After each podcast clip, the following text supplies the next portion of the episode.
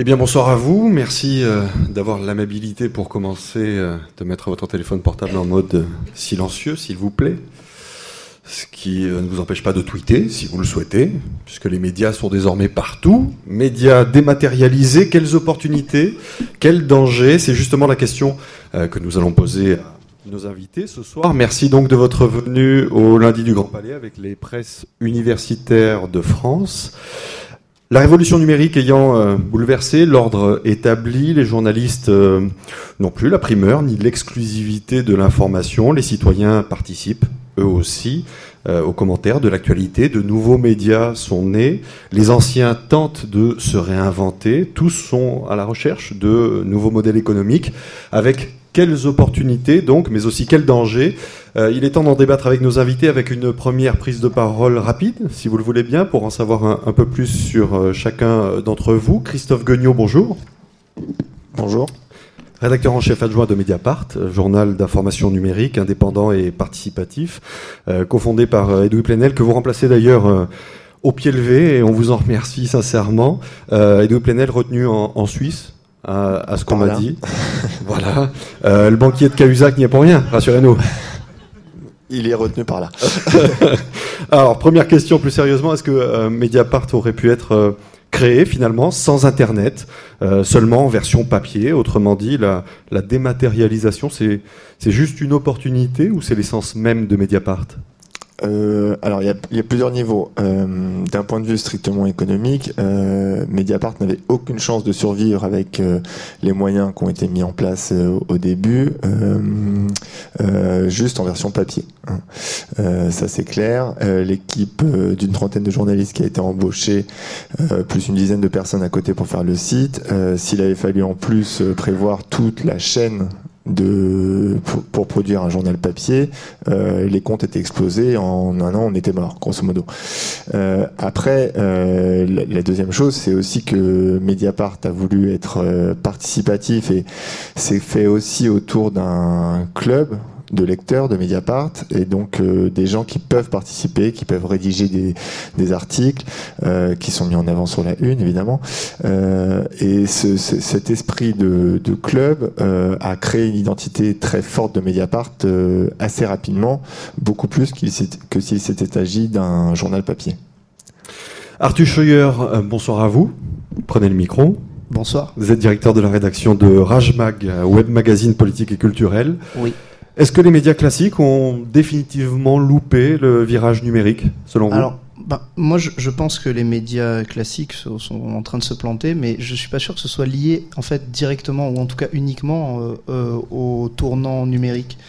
Je pense qu'en réalité, c'est énormément lié à euh, plus au fond en fait de ce qui est défendu dans ces médias, à la façon dont, en fait on dont on considère le travail journalistique et non pas euh, en réalité à la création de de médias comme Mediapart, beaucoup plus que Rajmag, parce que nous on est tout petit, on risque pas de prendre grand chose à, quiconque, mais mais euh, mais voilà, je pense que je pense que les, les médias qu'on dit traditionnels, euh, moi je dirais institutionnels ou institutionnalisés, en réalité euh, je, voilà, je pense que c'est surtout à cause de ça, surtout à cause de la qualité en fait, assez médiocre euh, de, de l'information offerte. Et je pense que c'est voilà, c'est à cause de son uniformité aussi. Aujourd'hui, euh, qui fait vraiment la différence entre le Point, le Nouvel Obs, l'Express En réalité, il y a peut-être voilà un côté chrétien-démocrate, l'autre social-démocrate. Ils disent la même chose, c'est avec le, les mêmes styles, etc. Donc je pense que c'est plus pour ça en fait que ces médias chutent que pour des expériences comme Mediapart. Voilà, fin. Et on aura l'occasion euh, d'y revenir. Laurent Habib, euh, bonjour à vous.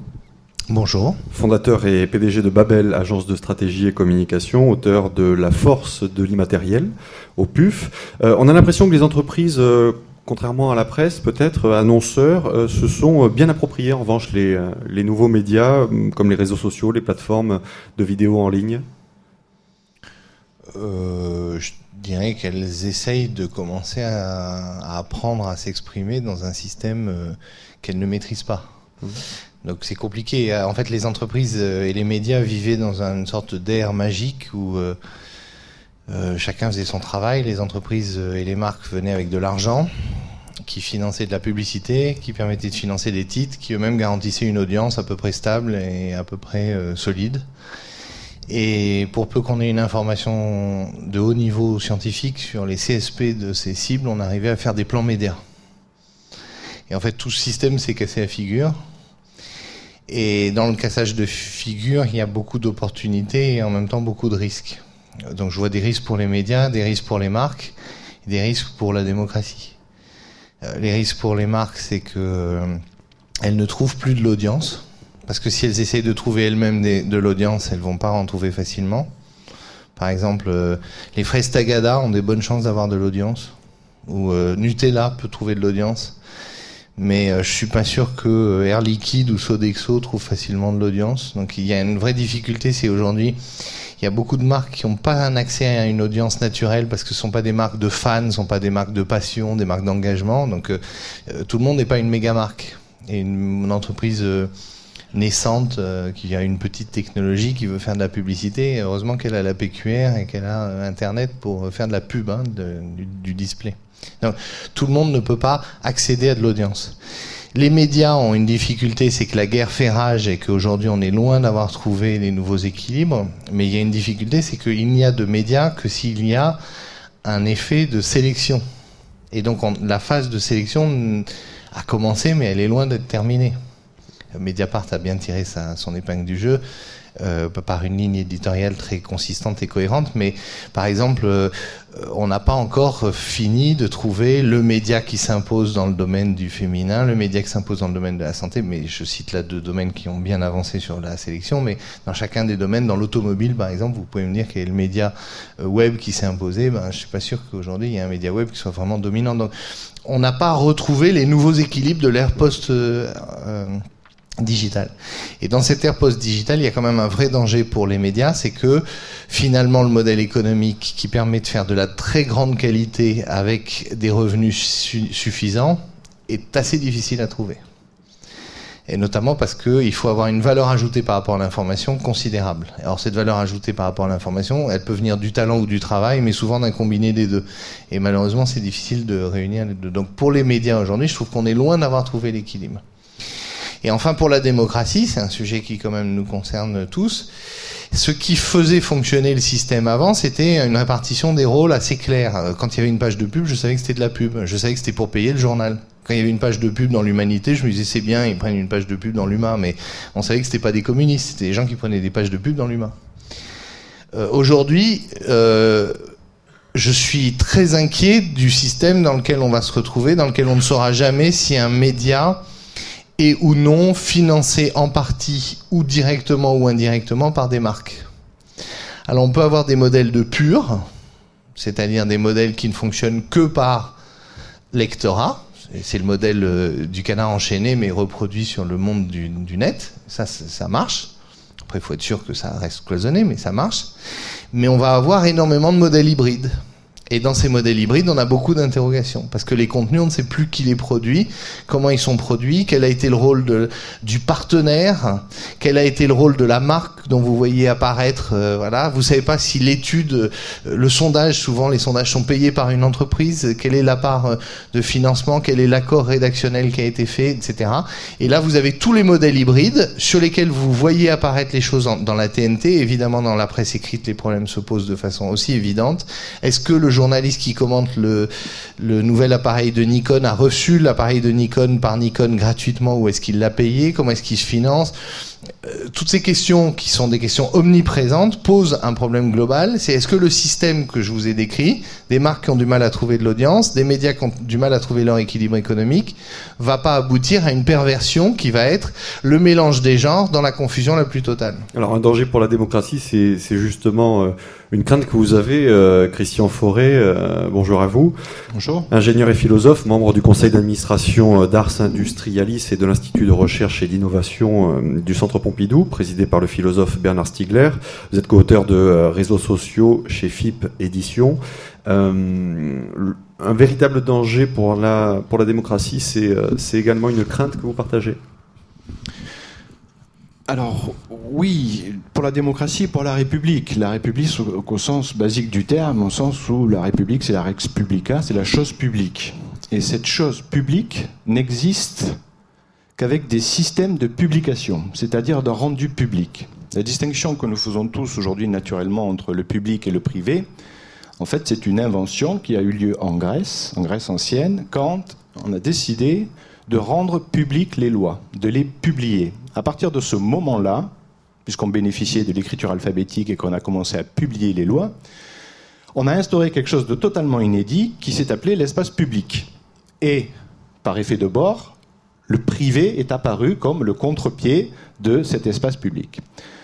Si je rappelle cette origine de l'espace public et de la chose publique, c'est bien évidemment pour insister sur le fait que cet espace public, la République, elle ne flotte pas en l'air comme ça, comme une idée. C'est avant tout le produit d'un système technique, technologique de publication. Ce qui veut dire que si je regarde l'histoire des techniques de publication, écriture graphique, gravée au burin sur les stèles à l'entrée des cités en Grèce ancienne, imprimerie, euh, le XXe siècle, le siècle de l'analogique, radio, télévision, cinéma, qui sont des systèmes d'écriture, d'écriture analogique, et aujourd'hui le numérique, des systèmes d'écriture numérique. À chaque fois qu'il y a une évolution des techniques et des technologies d'écriture, c'est toute la sphère et tout l'équilibre entre espace public, espace privé, qui doit être redéfini. Et à chaque fois, bien évidemment, il y a ce que l'historien des techniques Bertrand Gilles appelait des désajustements. Quand le système technique prend une avancée, évolue rapidement. Et Dieu sait si aujourd'hui, avec les technologies, ça évolue tous les jours. Hein. Il y a 150 ans, 200 ans, on pouvait vivre une vie sans que, dans notre environnement immédiat, les choses changent vraiment, ou alors de manière imperceptible. Aujourd'hui, quelqu'un comme moi, de la génération qui a une quarantaine d'années, a vécu la télévision des années 70, euh, l'ère de l'écriture analogique, donc, et aujourd'hui se retrouve euh, dans l'écriture euh, numérique. Donc les les progrès technologiques vont tellement vite qu'ils désajustent l'ensemble des autres systèmes qui sont basés sur lui. Puisque nous sommes toujours fondamentalement dans une république des lettres. Au sens, pour moi, même quand on filme, on écrit avec de la vidéo, c'est toujours une forme d'écriture. Donc il y a des désajustements euh, qui sont euh, colossaux. On le voit sur les problématiques de droit d'auteur, sur les problématiques de la presse, mais de toutes les industries, ce que rappelait tout à l'heure toutes les industries voient leur modèle d'affaires qui doit être réinventé. Mmh. Pourquoi réinventé? D'abord pour un premier motif, c'est que le XXe siècle a été, je crois que c'est ce que soulignait tout à l'heure hein, M. Habib, a été un siècle qui a été marqué par des logiques dissociées. Vous aviez d'un côté les producteurs, qui peuvent être les journalistes, mais qui peuvent être les constructeurs de voitures, euh, d'assurances, etc., les producteurs, et de l'autre les consommateurs. Et chacun devait bien rester à sa place. Quand le numérique est arrivé, Chacun aujourd'hui peut publier, peut donner un avis, peut faire une critique d'un produit, etc. C'est ouvert à tout et donc ça brouille énormément les cartes. C'est ce qu'on disait un instant avec la confusion des destinataires et des destinateurs. Je ne sais pas si dans la salle les gens sont habitués aux réseaux sociaux, mais quand vous allez pour la première fois sur un réseau social, la première chose que vous demandez, mais qu'est-ce que je dois y faire et pourquoi je vois ces messages-là de ces personnes et que vont voir, qui va voir ce que je vais publier? On ne sait pas trop qui sont les destinataires et qui sont les destinateurs. Cette logique de publication, c'est un nouveau système de publication qui perturbe et qui amène de la confusion. Il est très important de faire en sorte que des systèmes de publication qui maintiennent un espace public demeurent. C'est-à-dire que concrètement, euh, qu'est-ce qui peut remettre euh, en cause, qu'est-ce qui peut être dangereux pour la République, selon vous? Eh bien, tout simplement sa liquidation. Si cet espace public devient un espace de marchandisation, et si, tout à l'heure, euh, M. Habib a fait un lapsus, mais un lapsus qui est inhérent à sa profession, chacun a sa profession, il a parlé d'audience. Et moi, je parlerai de public. Et c'est pas pareil d'avoir un public et une audience. Si vous parlez à un journaliste, ou à quelqu'un qui se produit d'une manière générale, il a un public avec lequel il peut interagir. Un public, ça répond. Une audience, ça ne répond pas. C'est une version numérisée du public, parce que c'est la vision qui intéresse le publicitaire quand il veut avoir des cibles. Euh, le journaliste peut raisonner avec ce type de raisonnement, mais fondamentalement, il s'adresse à un public. Il y a une adresse au public, au sens où il, il utilise une technologie de publication, d'un rendu public, et il s'adresse à un public, et pas à une audience. Le risque, c'est que, et c'est un risque qui est également un danger pour euh, l'espace marchand, j'allais dire, c'est que l'information soit uniquement de l'information marchande, marchandisée, et que cet espace public dont étaient porteurs les médias et la presse ne soit plus là pour assurer des grands débats politiques, des polémiques, mais au sens noble du terme, au sens où il y a des débats, il faut prendre des décisions et cette question, ces différentes questions peuvent être instruites sur la place publique et c'était le rôle des médias et de la presse de le faire. Ce que vous me dites, euh, en quelque sorte, c'est que le journaliste est, est un garde-fou de la République. Oui, très certainement. Mais il doit aussi lui-même se réinventer aujourd'hui. C'est-à-dire qu'il ne peut plus faire du journalisme comme on le faisait au XXe siècle.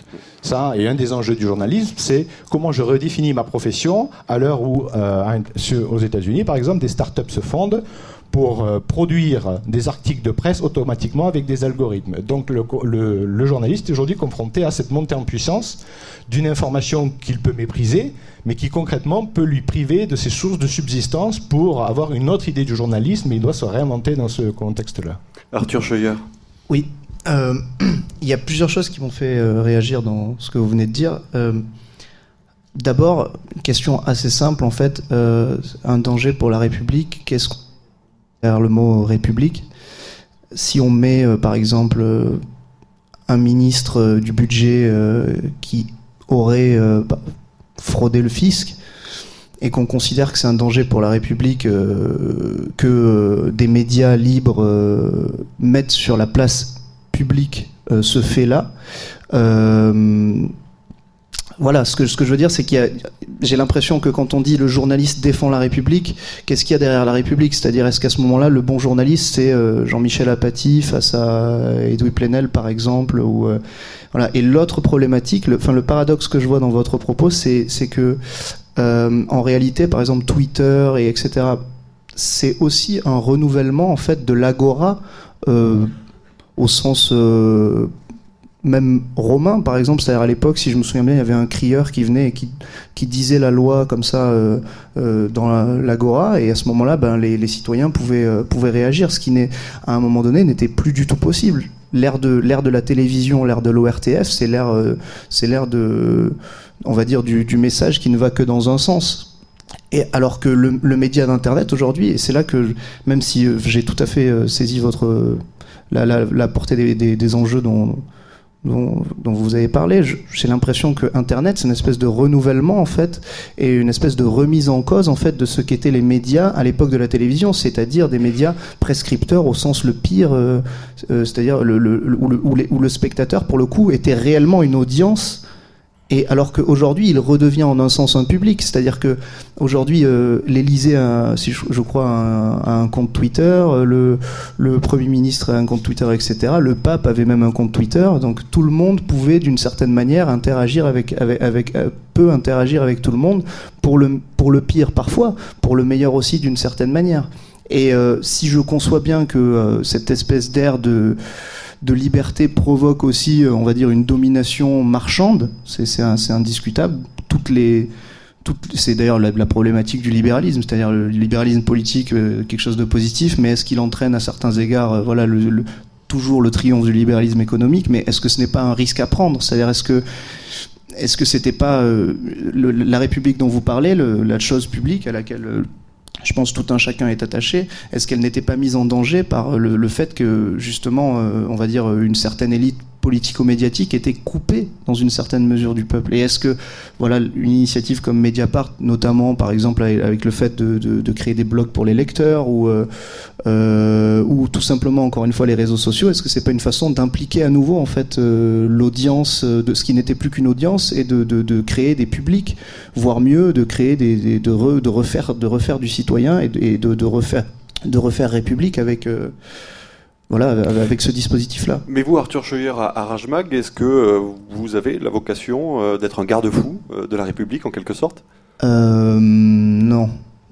Non, non, pas du tout. on, on essaie simplement, on va dire, déjà, bon, pour faire de l'enquête, il faut, il faut de l'argent. Pour l'instant, tout ce qu'on peut faire, c'est une espèce de, on va dire, euh, décryptage, de tri de, de, de, de l'actualité à notre petit niveau. On a fait un peu d'enquête, on en fait assez peu parce que tout simplement on n'a pas beaucoup d'argent. Euh, mais, euh, mais un garde-fou de la République, sûrement pas, non, sans doute. Euh, on est un média engagé. Euh, voilà, euh, c'est sûr que pour moi, pour moi, l'entreprise journalistique, c'est forcément une entreprise politique à certains égards. Je, ne connais pas de journaliste. C'est l'objectivité. J'ai toujours l'impression que c'est, on va dire, une, une, subjectivité plus vicieuse que, voilà, on sait, on sait très bien euh, où, euh, d'où parle, je sais pas, Edoui Plenel, Jean-Michel Apathy, etc. On, on, on, voit bien où ils vont, quoi. Quand Jean-Michel Apathy passe tous ses toutes ces chroniques à parler de la dette, de la dette, de la dette, etc. On, voit bien qu'il y, a une, implication politique derrière, derrière ce discours-là. Euh, bon voilà, donc, euh, donc non, un garde-fou de la République, non, sûrement pas, mais euh, en tout cas un média engagé qui essaye de, peut-être pas de dire toutes les vérités, peut-être pas de dire la vérité avec un grand L, mais en tout cas de dire sa vérité. Voilà. Laurent Habib je, voudrais juste faire un tout petit peu de pédagogie, parce que je me suis essayé à cet exercice euh, pour mes étudiants, en définissant quelle était la fonction des médias par rapport à l'information, à partir du moment où l'information est disponible à tous, pour tous, à tout moment.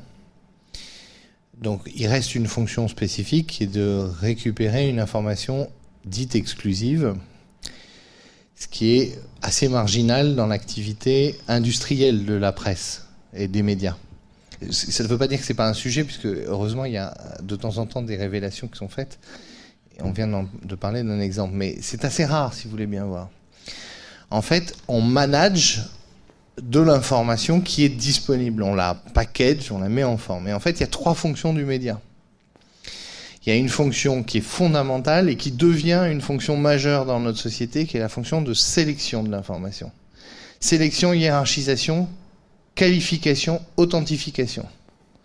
Ce sujet-là est un sujet majeur, parce que toute la difficulté du monde plat de euh, post-internet, c'est de recréer une hiérarchisation et une sélection de l'information. Et ce qu'on attend aujourd'hui des médias, c'est qu'ils nous apportent un éclairage sur l'information qui compte, l'information la plus importante, l'information qui va compter demain, l'information qui est importante pour le décideur, etc., etc. Deuxième fonction des médias, c'est très difficile ce métier et, vous remarquerez que euh, dans beaucoup de rédactions dans lesquelles on a on fait euh, on, fait du de l'AFP euh, à peine à peine retravaillé, on a quand même une petite difficulté à trouver sa fonction économique dans un, un système de ce genre. Deuxième fonction du média, c'est apporter de l'éditorial, c'est donner une opinion. Et en fait, on aime partager avec d'autres gens de l'opinion. Par exemple, pour ceux qui aiment Apathie, c'est très agréable d'écouter Apathie. Pour ceux qui détestent, c'est très énervant. Mais au moins, il y a un truc qui est sûr, c'est que ça part d'un point qui est qu'on on a la même info que lui. Et il nous apporte pas d'infos, mais il donne son avis, il le donne tous les jours, il dit tout le temps la même chose. Donc, il y a quand même dans cette sorte de relation récurrente avec l'éditorialiste une sorte de plaisir hein, et qui est un plaisir assez marrant d'ailleurs parce que c'est un plaisir qui tourne à la ritualisation, mais n'empêche qu'on est tous très amateurs de la ritualisation avec la personne avec qui on vit, puis avec l'éditorialiste qu'on aime lire et dont on va lire toujours la même chose. Voilà. Mais enfin bon, ça fait partie des plaisirs de la vie. Et puis il y a une troisième partie qui est très importante et qui moi me paraît très intéressante d'un point de vue industriel. J'aime mieux utiliser le mot industriel pour choquer les gens des médias, mais c'est pour dire que ça va amener des gros volumes d'activité. C'est la mise en forme d'une information attractive, facile à lire, bien foutue, intéressante, passionnante, amusante, étonnante, divertissante. Ça, c'est le travail dans la mise en scène de l'information qui fait que l'information devient intéressante. Par exemple, euh, euh, quel vernis à ongles mettre cet été est un truc sujet qui peut paraître totalement sans intérêt pour beaucoup de gens ici mais bien mis en scène avec une jolie mise en page, deux trois exemples, deux interviews, ça peut passionner des centaines de lecteurs. arrêtez de rigoler, j'ai pris un exemple euh, à caractère euh, santé euh, général pour montrer que c'est bon. Mais n'empêche que ça va être demain une grande partie de l'activité des journalistes et des médias, c'est c'est du packaging de l'information, mais du packaging qui est dédié à des formats de lecture, à des types de... Par exemple, vous allez avoir des, des gens qui vont travailler sur des formats d'acquisition. Par exemple, les, les enfants ne regardent les vidéos que entre 30 et secondes et une minute. Au-delà d'une minute, ils regardent plus. Le format actuel des vidéos qui passent euh, euh encore sur le net, c'est une minute 30. Tout ce qui est supérieur à une minute 30 ne passe pas. Donc on va aller vers des packaging de l'information liés à des usages, à des sujets d'intérêt, à des sujets, à des pratiques. voilà. Donc ça réorganise un petit peu le rôle des médias parce qu'on quitte le point de départ qui était la, la publication, la, mise en public que vous évoquiez tout à l'heure, hein, qui est plutôt euh, le grand sujet du XVIIIe siècle, pour un travail en fait assez élaboré qui consiste à partir de la matière brute et de lui donner une valeur. La grande difficulté des médias, c'est que beaucoup d'entre eux continuent d'avoir une base très importante de leur activité, qui est juste de, servir de passe-plat à une information que tout le monde a déjà. Et là, on a un vrai sujet. J'écoutais hier l'interview passionnante de euh, euh, ma chanteuse préférée, Vanessa Paradis, et les hasards euh, sur TF1. Je ne sais pas si des gens l'ont vu. Et c'était génial parce que j'aime beaucoup Vanessa Paradis. Elle, elle arrivait vraiment pas beaucoup à parler. C'était très muet, c'était très euh, non dit, son interview. Et euh, Claire Chazal avait fait une interview qui était entièrement basée sur les trois articles qui étaient sortis dans la presse que j'avais aussi lus. Et là, c'était vraiment désespérant. C'est en gros, vous aviez question déjà traitée par trois articles, posée à une personne qui ne répond jamais à aucune question, le tout pendant 7 minutes de télé. Et là, vous dites, waouh, où est la valeur ajoutée? Christophe euh, Guignot à, Mediapart, pour reprendre euh, l'exemple de Laurent Habib, est-ce que le, vernis à ongles a des chances euh, de rentrer dans la ligne éditoriale? Pas tout de suite, là. Je... Non, je crois que là, le problème, c'est qu'il y a une, une grosse, une énorme confusion entre la communication et le journalisme. une confusion qui est d'ailleurs entretenue par les communicants en permanence. On, on a eu un exemple assez flagrant avec l'affaire Cahuzac euh, récemment. Mais euh, quand vous dites que euh, l'information est dispo à tous, pour tous, tout le temps, c'est faux. C'est la communication. Quand on parle du fil Twitter de l'Elysée et qu'on dit ah c'est génial le fil Twitter de l'Elysée, hop il est là, c'est disponible, mais qui a essayé d'interagir avec l'Elysée Qui a posé une question à l'Elysée un peu dérangeante sur ce fil Twitter et l'Elysée a répondu personne parce que de toute façon l'Elysée ne répondra jamais donc là, on est dans de la pure com. Donc je crois que euh, le, travail de journalisme à, ce moment-là, c'est justement de rendre public ce qui n'est pas. Ce qui, doit être, ce qui est volontairement euh, tenu à l'écart ou caché, caché c'est peut-être un peu fort, hein. et Duplinet dirait caché. Moi je dis c'est peut-être un peu fort, euh, mais en tout cas ce qui est derrière ce qu'on nous sert justement tout le temps, partout, euh, que ce soit les communiqués officiels, que ce soit euh, les flux euh, Twitter, euh, les images arrangées pour les journaux télévisés. Voilà, ça, c'est plus du journalisme, c'est de la communication. Alors si on considère que ça c'est du journalisme, effectivement, un, le journalisme est en danger de mort, et deux, euh, la démocratie est elle-même en danger. Euh, ce qu'on essaye de faire justement à, à Mediapart, c'est euh, de se décaler, de changer d'agenda, de ne pas respecter l'agenda qu'on nous impose. Alors évidemment, on est aussi dans l'actualité, donc on va réagir sur l'actualité, mais on va, par exemple, consacrer, mettre une personne, Fabrice Arfi, quatre mois sur l'affaire Cahuzac avant, avant tout et juste sur une intuition et on lui laisse le temps de le faire. Ça évidemment dans une euh, rédaction, euh, j'allais dire lambda sur Internet. Euh, moi j'ai été au nouvelos.com avant pendant dix ans, donc je sais de quoi je parle. c'est impossible. Je veux dire, quelqu'un qui produit pas trois voire cinq articles par jour, souvent à base de dépêche, voilà, il n'est pas assez productif. Euh, donc là, on, est dans, le, dans ce qui est pour moi la réalité du journalisme.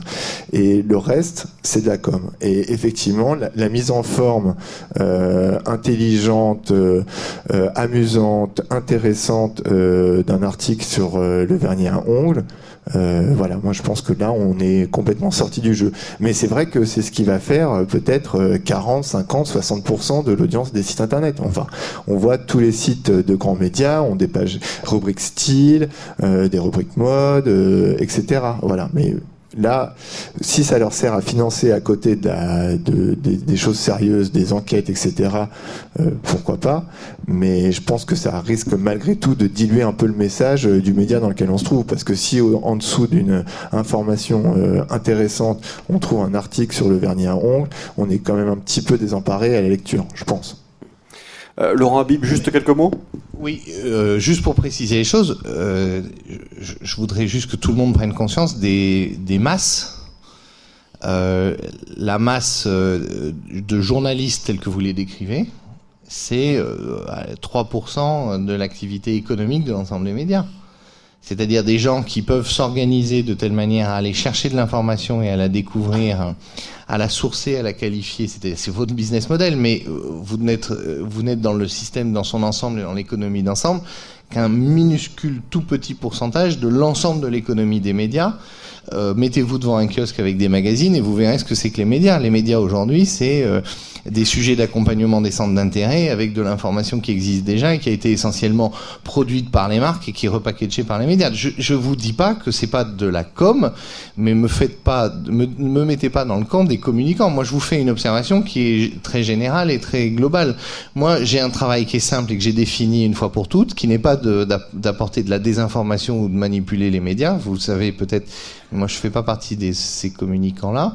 Je fais partie des gens qui considèrent que j'ai un travail auprès des marques pour les aider à trouver des publics pour raconter ce qu'elles essayent de faire en ayant un point de vue éthique extrêmement puissant. Je suis confronté à un monde des médias qui, dans son économie globale, est à 95% aujourd'hui dans un système qui n'est pas celui que vous décrivez comme étant du journalisme c'est la réalité économique du monde des médias. Donc euh, il faut essayer quand même de traiter ce sujet. C'est que comment ça fonctionne et quelle est l'économie générale euh, de Doctissimo à Autojournal, de Autojournal à, L, de L à, à TF1, de TF1 à, à Énergie 12. Euh, regardez comment s'organise l'économie. Si le journalisme n'a comme définition que celle que vous venez de donner, on n'est pas dans le journalisme, on est dans euh, une activité qui consiste à salarier plein de gens euh, pour faire un boulot dont l'authenticité est pas très évidente et dont l'éthique est plus très claire. Et à ce moment-là, vous voyez, votre définition est tellement radicale qu'elle aboutit à une sorte de, de, grande trou noir. Arthur Scheuer? En, fait, je, je pense assez simplement que vous avez tous les deux raison. C'est-à-dire que c'est-à-dire que effectivement aujourd'hui le monde des médias est globalement conforme à ce que vous venez de décrire. Et effectivement, je pense que ce n'est pas du journalisme. Et euh, en fait, euh, on, est à un moment, euh, on est, à, on est à peu près dans le même. La, bonne image, c'est la gastronomie en fait. C'est-à-dire que à un moment donné, et on y est à peu près, on commence à comprendre qu'en fait, McDonald's, non, oui, peut-être les, fast-food représentent, je sais plus, c'est pas, je m'y intéresse pas, peut-être 70% de, euh, on va dire, de, euh, du chiffre d'affaires euh, de ce qu'on pourrait appeler, du coup, je, je sais pas, l'industrie de la gastronomie en France ou je sais pas quoi. Mais en réalité, euh, non, ce n'est pas de la gastronomie. Non, euh, les, restaurants, euh, les, pièges à touristes de, de parisiens dans lesquels en réalité on fait croire qu'on a fait un, je sais pas, un bœuf bourguignon, alors qu'en réalité c'est un truc qui a été qui a été ouvert comme ça dans un dans un dans un truc en plastique. Ce n'est pas de la gastronomie. Et, et, et même si le propos semble radical aujourd'hui, lorsque on entend Perico Légas le dire c'est pas parce que du coup il euh, y a plus que je sais pas 3% des restaurants qui s'en sortent et qui sont réellement encore en train d'avoir une activité en rapport avec euh, ce qu'était euh, depuis depuis toujours depuis l'éternité l'activité de la restauration qu'il faut se refuser de faire le constat. Effectivement, faire un article en mettant en, scène, on va dire, un nouveau rouge à lèvres aussi révolutionnaire qu'il soit, ce n'est pas ce n'est pas du journalisme, ce n'est, c'est euh, voilà, euh, effectivement de la mise en forme de contenu, etc. Et ça peut être tout à fait, euh, comment dire, légitime. Je veux dire, un, McDonald's, parfois, voilà, il est une heure du matin, il y a rien d'autre ouvert, très bien. Mais, je veux dire, qu'on ne me dise pas qu'on va au restaurant quand on va manger un Big Mac, quoi. Voilà, effectivement, ça, n'est pas de la restauration au sens originel. Et ça peut aller très loin effectivement. Juste je, termine. Il y a des il y a des euh, euh, à un moment donné ils avaient ouvert des distributeurs de pizza avec des robots qui faisaient les pizzas tout seuls. Et effectivement c'est ce qu'ils sont en train de faire actuellement. C'est que comme c'est un travail mécanique la mise en forme de brève eh ben il y a avec certains algorithmes on peut aujourd'hui euh, faire en sorte que on va dire ces brèves là soient mises en forme par par des, des, robots sur internet et, et, produisent des articles comme ça de, de manière totalement automatisée donc, euh, enfin voilà. Comment Christian Forêt peut s'inscrire le, journaliste euh, quand dans cet écosystème tout est fait pour, euh, pour se passer de lui? Quand on parle de médias, de journalisme, il y a aussi au sens large le monde de l'édition. Qu'est-ce qui a fait la fortune de ces maisons d'édition que sont Hachette ou Nathan par exemple? C'est parce que la puissance publique, avec Ferry, l'instruction obligatoire, a ouvert un marché colossal qui a été une rente des situations et qui a permis à l'édition, d'une manière générale, de vivre jusqu'à aujourd'hui. Si je pose cette question et si je rappelle ça, c'est pour souligner qu'il doit y avoir une action de la puissance publique, qui doit être donc une nouvelle puissance publique, puisqu'on est à un nouveau stade des systèmes de publication, ce qu'a très bien compris l'armée, euh, pardon, la diplomatie américaine suite à Wikileaks. Wikileaks, c'est quoi? C'est l'utilisation de ce nouveau système de publication qui fait que n'importe qui peut diffuser au monde entier des informations qui ont fuité, qu'il a obtenues de X ou euh, Y manière. L'administration américaine s'est reconfigurée, a reconfiguré sa diplomatie, puisqu'on ne peut plus faire de la diplomatie comme on la faisait avant. Je reviens à mon exemple des grandes maisons d'édition qui ont existé parce qu'elles avaient une fonction qui leur avait été donnée et une mission qui leur avait été donnée par la puissance publique qui était un rôle éducatif. Je vais créer un marché, le marché de l'éducation, parce que tous les enfants vont aller à l'école, et vous allez être retenus pour assurer la publication, l'édition de ces manuels scolaires notamment. Qu'est-ce qui se passe aujourd'hui? Un des principaux enjeux des systèmes de publication, c'est celui de la recherche et de l'enseignement et de l'éducation jusqu'aux écoles primaires c'est le principal marché que visent tous les géants, les Apple, les Google, les... parce que si vous captez les enfants à travers notamment leurs outils, vous êtes assuré de les avoir comme consommateurs. Au moment même où vous voulez former à être citoyen, en même temps, vous en faites vos futurs consommateurs. L'enjeu aujourd'hui, vis-à-vis, y compris de la presse, mais notamment de l'édition au sens large, c'est comment nous allons gérer le passage de la recherche et de l'éducation avec ces nouveaux outils. Je pense, et c'est en ce sens-là que nous travaillons à l'Institut de recherche et innovation, et nous avons initié des partenariats avec France Télévisions pour dire à France Télévisions, vous allez mal, votre, modèle de média va mal, vos recettes baissent et vous êtes dans une impasse entre la publicité, le gratuit, on n'arrive plus à savoir quelle est l'identité, par exemple, de France Télévisions, et il y a beaucoup de questions qui se posent. Par exemple, de faire de France Télévisions le nouveau PUF, mais des médias pour assurer la diffusion des cours et de l'enseignement. Vous savez que c'est un marché gigantesque en termes de publication, de médiatisation, des cours qui a été lancé aux États-Unis avec le MIT, avec Coursera, avec l'ensemble des universités américaines, qui sont en train d'attirer les étudiants du monde entier, puisque tout le monde peut assister et être diplômé, moyennant finance au bout d'un moment, pour être diplômé de ces grandes universités américaines. Ça veut dire qu'il y a la possibilité d'être court-circuité de tout notre système éducatif, et que les meilleurs d'entre nous, en Europe notamment, soient aspirés littéralement presque par les tuyaux Internet, aspirer que la valeur ajoutée de l'investissement que nous faisons sur notre éducation soit aspirée par d'autres pays. Il faudrait que France Télévisions travaille avec le numérique pour diffuser les cours de l'enseignement français. Il faudrait également que la presse, je sais que nous en avons discuté avec Mediapart, participe également à la publication et à la refonte des questions du numérique. Les questions du numérique, on nous parle du numérique à l'école par exemple. La question, c'est pas de donner des plaquettes aux enfants. La question du numérique, ça commence pas à la maternelle. Ça commence en normal sup, aux chercheurs qui doivent. Personne ne sait ce que va être l'avenir. Personne. Il y, a, des futurologues, des devins qui nous disent l'avenir sera ceci et cela. On n'en sait rien. Et comme on n'en sait rien, il faut travailler différemment. Faire des expérimentations, avoir des démarches agiles, ce qu'on appelle la recherche-action. Il faut que les médias traditionnels, que ce soit télé, presse, édition, travaille avec l'université, la recherche, pour trouver tous les nouveaux modèles démocratiques, euh, républicains, qui constituent cette nouvelle puissance publique, puisque le malaise dont nous souffrons, c'est la marchandisation en outrance. Et dans tous les domaines, y compris dans la finance, où la spéculation, par définition, n'est plus un investissement. Spéculer, par définition, c'est se foutre de l'objet sur lequel on spécule. Contrairement à l'investisseur, ce que nous faisons quand nous enseignons à nos enfants, quand nous les éduquons, nous investissons avec eux. Le danger, c'est qu'il y ait de la spéculation sur l'éducation, alors qu'il faut continuer à investir. Parce que notre avenir, ce sont bien évidemment nos enfants et les systèmes d'éducation. Alors la question, c'est pas, encore une fois, de mettre des médias ou des plaquettes aux enfants, c'est pas ça. Il faut que ça commence par le haut, et pas par le bas. Christophe Guignot,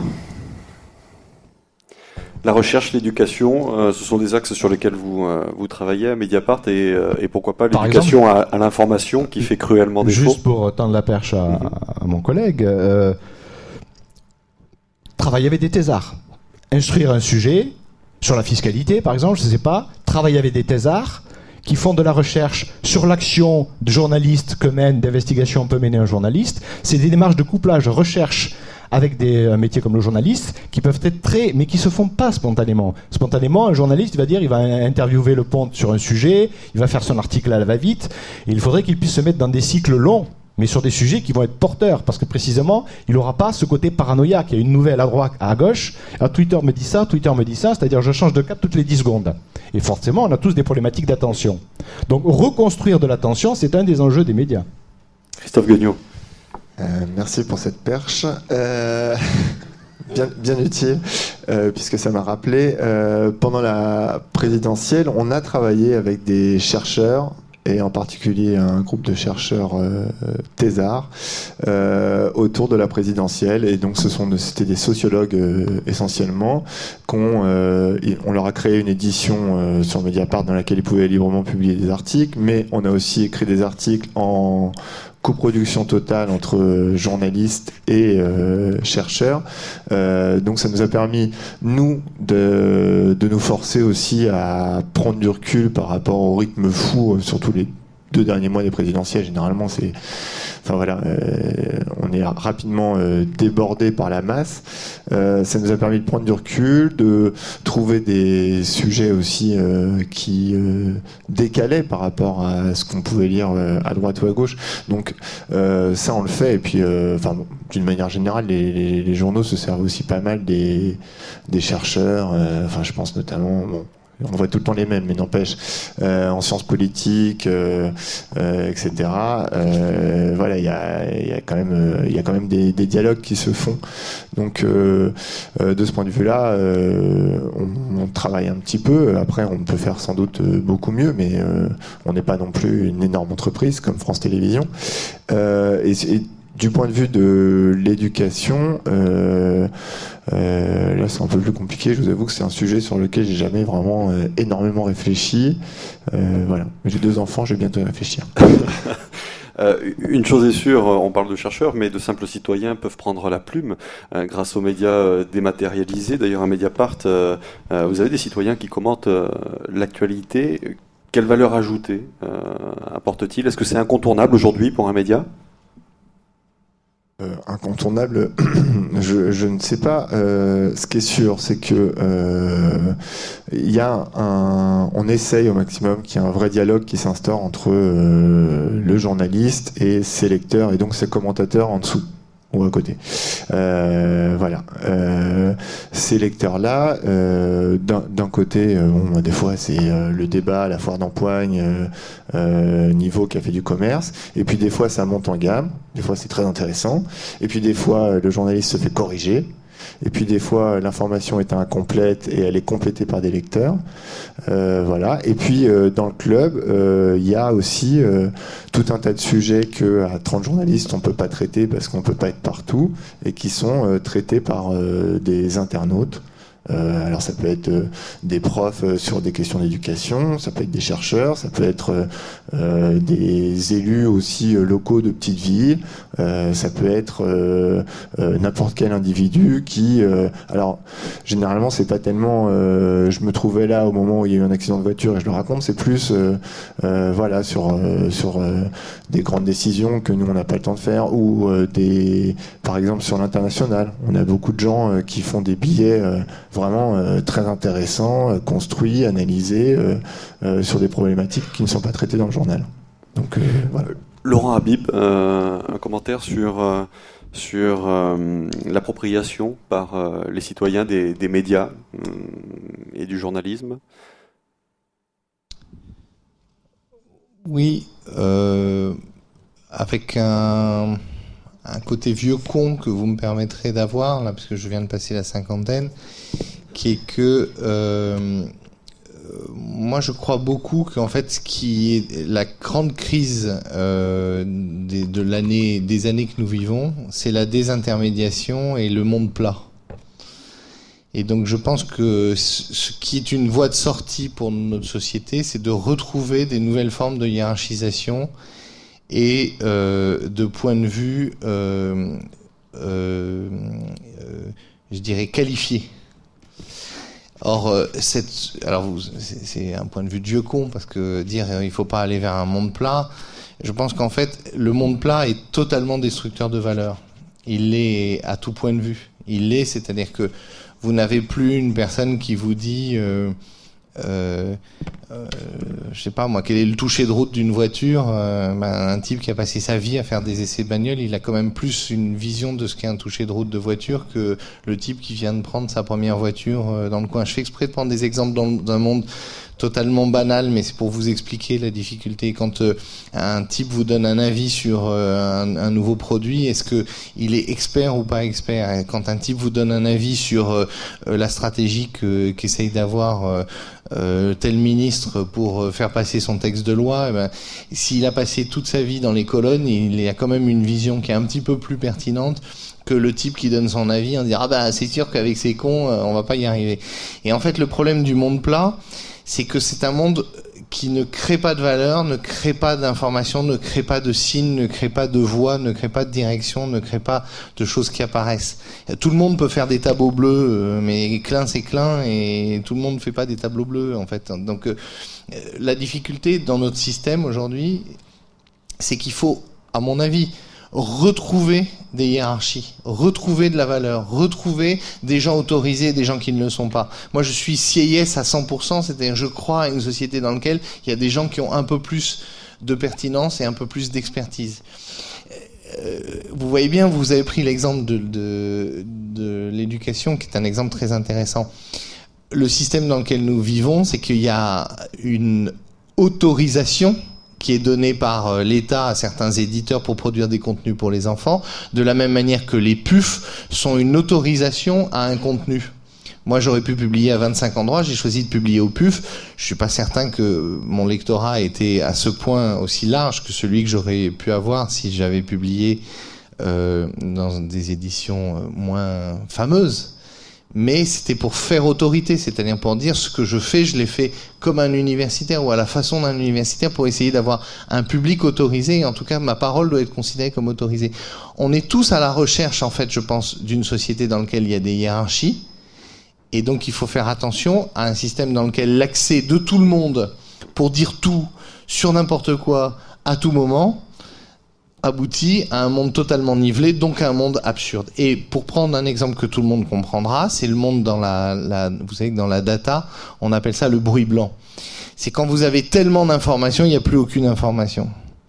Quand vous avez tellement de data, il n'y a plus de data. Le problème aujourd'hui, c'est qu'on va dans un monde dans lequel, après une phase de fascination pour la masse d'informations que produit la remontée de toutes les datas, la masse d'informations que produit le fait que tout le monde peut tweeter quelque chose, la masse de data qu'on peut obtenir en ayant un avis de tout le monde sur tout le monde. La question, c'est est-ce qu'il n'y a pas un mec qui peut mettre de l'ordre dans tout ça? Et on va aller rechercher la meilleure sélection de, de traductions pour les meilleures traductions, la meilleure sélection de points de vue. Évidemment, Wikipédia commence à être critiqué pour l'absence de pertinence de certains de ses contributeurs, la pertinence de la, de la qualité de la vérification de l'information pour euh, le journalisme, etc., etc. Donc on va vers un monde qui va recréer, à mon avis, des hiérarchies. En tout cas, moi, c'est ce que je souhaite en tant que vieux con. Arthur Scheuer. Oui. Euh, D'abord, euh, je pense que le monde n'est pas plat en réalité, puisque il existe encore des, euh, des médias extrêmement puissants. Euh, et puis il y a une différence brièvement juste bon voilà un média c'est euh, euh, Twitter Facebook etc c'est un média et, et ça n'a rien à voir avec le travail de journaliste donc il faut pas enfin qu'il y ait une confusion entre voilà on pourrait considérer au sens large que la communication est une activité médiatique et ça n'est pas du tout une activité journalistique. Donc, euh, euh, euh, mais, mais, mais, sur le monde plat, je vois bien ce que ça peut causer comme problème pour vous, parce que vous n'avez pas dit le mot, je crois, mais en fait, il n'y a plus de prescripteurs. C'est ça fondamentalement. Il y a plus de, et comme il n'y a plus de prescripteurs, eh ben, effectivement, on rejoint la, problématique originelle dont vous avez parlé, c'est-à-dire qu'il est extrêmement difficile pour certaines marques de trouver son public, de, etc. Ça peut être en rapport avec ça. Ensuite, sur juste sur CIS, CIS, c'est député du tiers état, etc. C'est aussi un très grand critique de la démocratie. C'est quelqu'un qui a, décrit la démocratie comme étant euh, voilà, un système où tout va à volo, etc. Et il considérait que la représentation était un régime en soi était un régime différent du régime euh, démocratique. Et on peut considérer à certains égards que ce monde plat que vous décrivez est dans une certaine mesure un retour euh, à une forme, euh, voilà, certes anarchique, mais assez jouissive de, de, démocratie pour quiconque était un peu dégoûté par des prescripteurs qui existent encore, mais qui sont simplement d'une qualité assez médiocre, pour ne pas reciter notre ami de Canal+. Juste vous avez parfaitement compris ce que j'ai dit et j'ai effectivement fait référence à un auteur qui malheureusement n'est pas reconnu pour être un immense démocrate, même si je pense que la démocratie vue par Sieyès c'est plus protectrice que celle construite par Rousseau, ce qui fait que du coup j'ai un petit débat avec vous sur ce sujet. Mais bon, c'est pas grave. Mais moi je crois qu'on construit mieux la démocratie par une représentation euh, euh, forte que par un système totalement plat. Et j'en viens à la question très simple. Si ce soir j'ai envie d'aller au cinéma, je vais essayer de trouver les deux ou trois personnes dont je sais qu'elles ont un goût un peu pointu, plutôt que d'essayer de regarder sur euh, euh, Internet l'avis des trois dernières personnes qui ont regardé quelque chose, de la même manière que je vais regarder un Michelin plutôt que de regarder TripAdvisor pour savoir si un hôtel est bon. Et donc je continue moi d'être dans une recherche d'avis autorisés pour m'économiser du temps. Mais si vous avez très bien compris ce que je dis, je suis sur la recherche d'un monde hiérarchisé dans lequel des gens savent mieux certaines choses que d'autres. Et je crois que dans l'univers du savoir, c'est fondamental de retrouver cette hiérarchie de la même manière que dans les médias. Ce qui sauvera les médias, c'est qu'à un moment donné, s'extrairont du vaste bordel qu'autorise la dématérialisation et la multiplication des blogs et la possibilité pour à peu près tout le monde de prétendre avoir une publication sur un sujet, à un moment donné, on va retrouver des marques. Et ces marques feront autorité et l'autorité est ce qui manque à une société comme la nôtre. Et je sais pas, je suis pas facho, hein, je suis juste, et, je comprends bien que la ligne est un peu difficile à faire passer. C'est pas facho, mais pas pour euh, euh le, la trivialité, voilà. Arthur Chevalier en quelques mots et, Christian Forêt voilà, deux, secondes. C'est, euh, j'ai très bien compris ce que vous disiez. Loin de moi l'envie de, de vous traiter de, de, de fasciste, simplement de, de, républicain au sens troisième république, on va dire. Euh, voilà voilà. Et euh, ce qui est assez éloigné de effectivement de l'idée de démocratie que se fait un voilà un démocrate. Euh, voilà.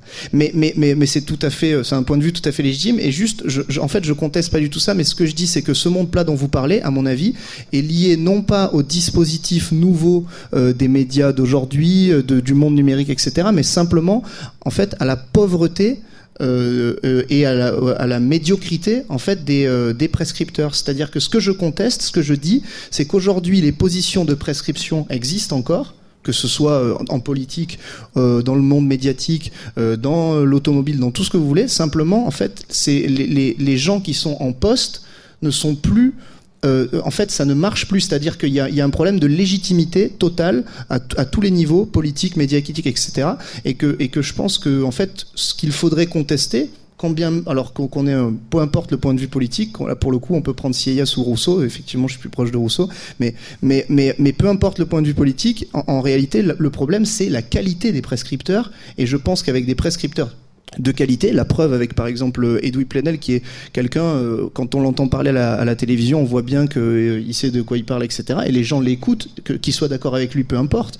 Il est reconnu aujourd'hui par son expérience, par, euh, sa capacité à avoir créé un média, etc., comme quelqu'un d'autorisé.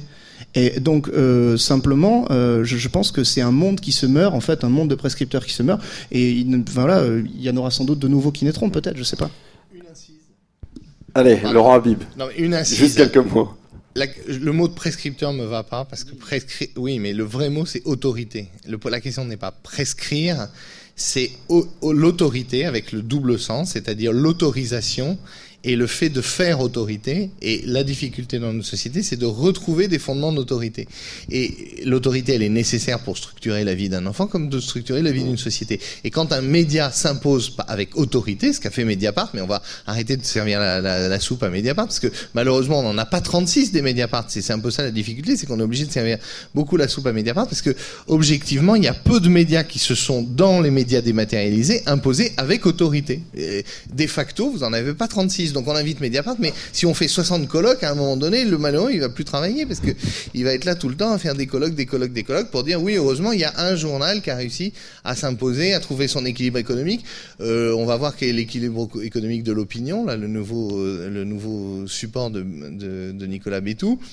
Mais vous allez voir qu'il n'y en aura pas 32 qui vont sortir avec autorité C'est ça la difficulté. Et pour la République, il faut des autorités. Euh, Christian Forêt, le philosophe que vous êtes, est-ce que vous avez envie de départager Effectivement, cette question de l'autorité, on a beaucoup parlé ces dernières années du bottom-up. Hein c'est-à-dire une démarche ascendante où l'ensemble des personnes qui sont connectées peuvent publier, donner leur avis. Et forcément, ça a beaucoup ébranlé les systèmes euh, autoritaires, mais là au sens euh, noble du terme, pas au sens disciplinaire. Euh, mais on ne peut pas fonctionner sans le top-down. Du coup, la question, c'est pas où le bottom-up, c'est-à-dire les démarches ascendantes, ou le top-down, les démarches descendantes. La question, ce n'est surtout pas de les opposer. Et on peut faire des débats comme ça entre euh, pour euh, la nécessité des autorités, oui, mais pour la liberté. La question, c'est comment ces deux mouvements composent. Non pas comment ils s'opposent, mais comment ils composent. L'enjeu aujourd'hui, notamment sur ce système de publication qui est le web, qui est Internet et le web, c'est quels outils, quels instruments, notamment des instruments d'annotation, d'écriture contributive. Parce que moi, ce que je vois dans les médias, c'est des commentaires. Hein. Il y a un article, et puis des commentaires, et puis si le média a beaucoup de succès, je vois des commentaires, 100, 200 commentaires. C'est insipide. on ne peut pas lire ça, c'est inhumain. Donc il y a une limite là. On voit qu'il y a une, fondamentalement une limite à la contribution. Donc il faut réinventer, c'est ce à quoi nous travaillons à l'Institut de recherche et innovation, des systèmes d'annotation qui puisse tracer des polémiques dans les pour lesquelles les gens peuvent intervenir sur une partie du texte, faire écho à d'autres parties. Il faut, comme nous disons, grammatiser, c'est-à-dire découper ce texte. C'est ce qu'offre le numérique, cette capacité de découper, d'aller directement à la ligne, à l'argument, au mot, et d'imaginer des systèmes d'annotation et de contribution qui, parce qu'ils existent, vont précisément rendre possible cette contribution, cette composition entre le bottom-up et le top-down. Mais encore une fois, ça ne se fera que s'il y a des outils. De la même manière que l'espace public est né parce qu'il y avait l'invention de cette technique et l'écriture et qu'ensuite les lois ont été publiées, fondamentalement, toujours vous avez est-ce que j'ai un outil qui me permet de mettre en place quelque chose, cette composition que j'évoque?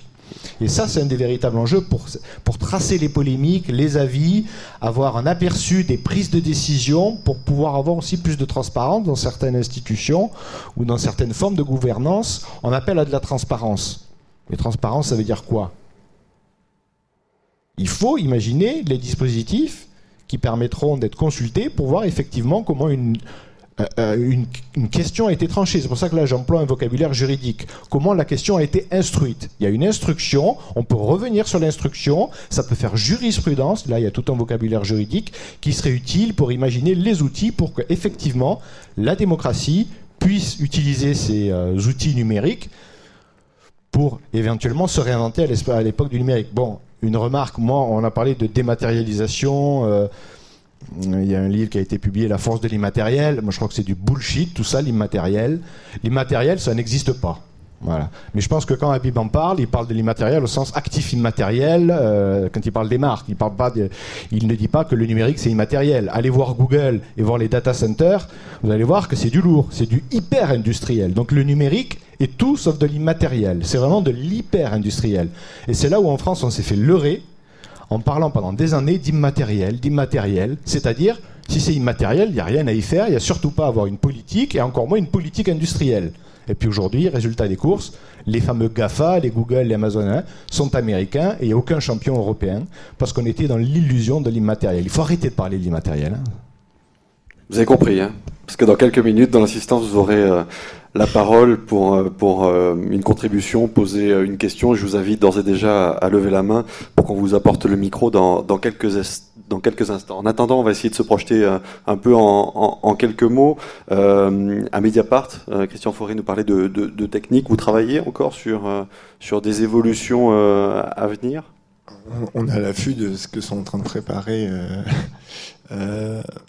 les chercheurs, euh, nous, on n'a pas les moyens de travailler techniquement sur, euh, sur ces nouvelles euh, techniques euh, de publication, etc.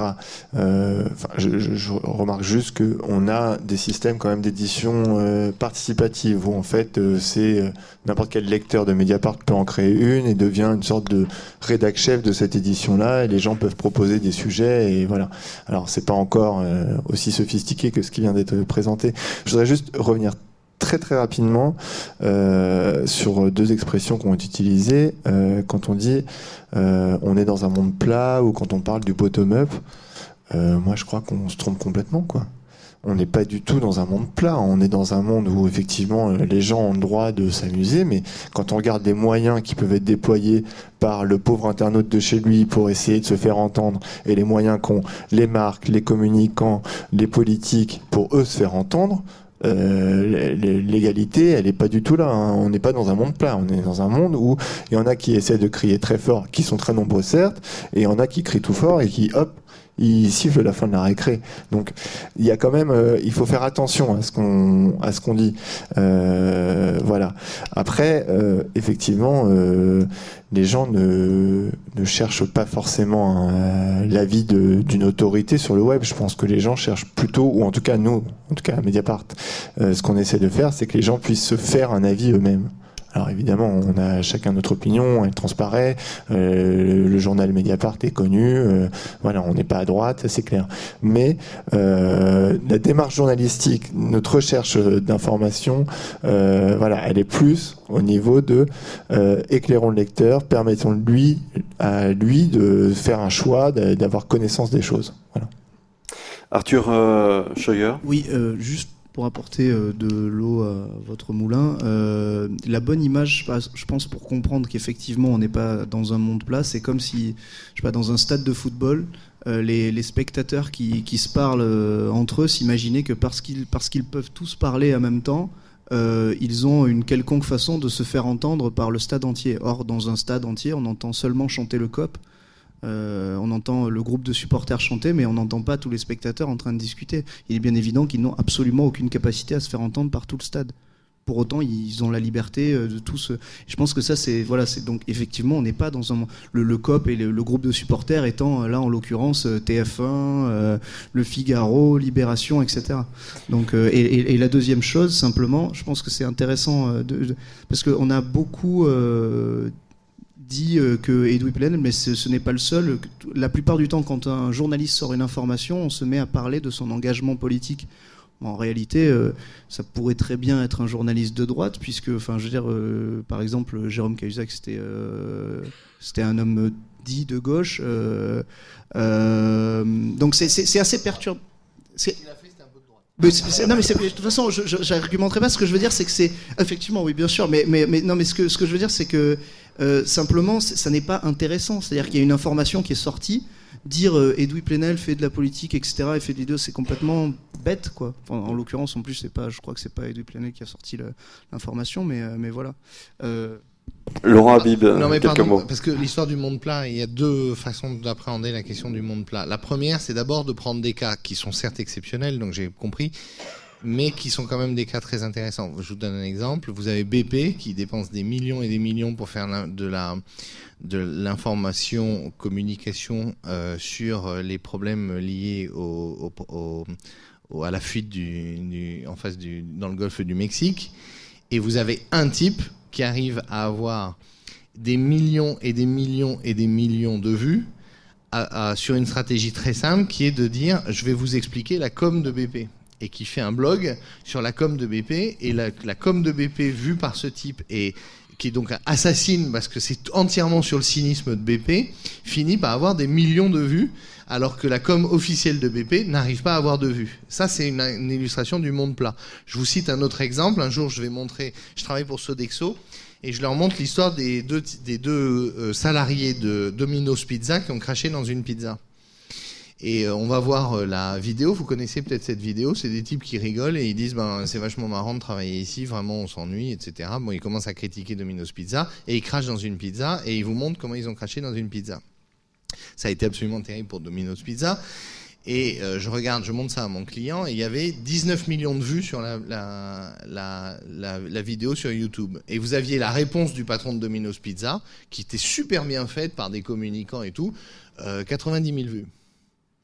Donc ça, c'est quand même des illustrations qui, du point de vue d'un système d'autorité quand même euh, bascule. Alors vous allez me dire, il y a plein de fois où personne ne lit les, trucs que vous écrivez et personne ne lit les trucs que votre fille écrit sur euh, sur internet et donc vous dites ok donc le monde il est pas si plat que ça. Mais quand même il y a des fois où des géants sont vraiment fragilisés par la parole euh, d'un individu et donc ça c'est une illustration du monde plat. Mais moi je suis plus intéressé par autre chose. C'est pas le paradigme du monde plat. Et ça, vous pouvez pas me dire qu'il n'existe pas ce paradigme. C'est qu'il y a une certaine idée que la vie de, du Pékin est pas inintéressant.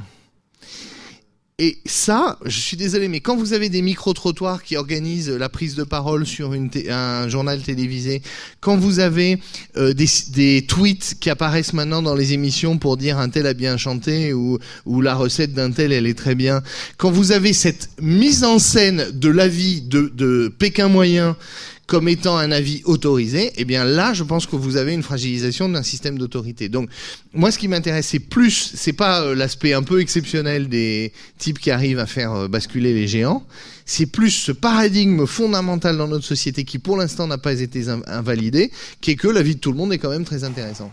Ça, ça me paraît problématique. Arthur Scheuer. Euh, mon camarade est extrêmement sympathique, mais c'est quand même hyper flippant ce que, ce que, ce que vous dites.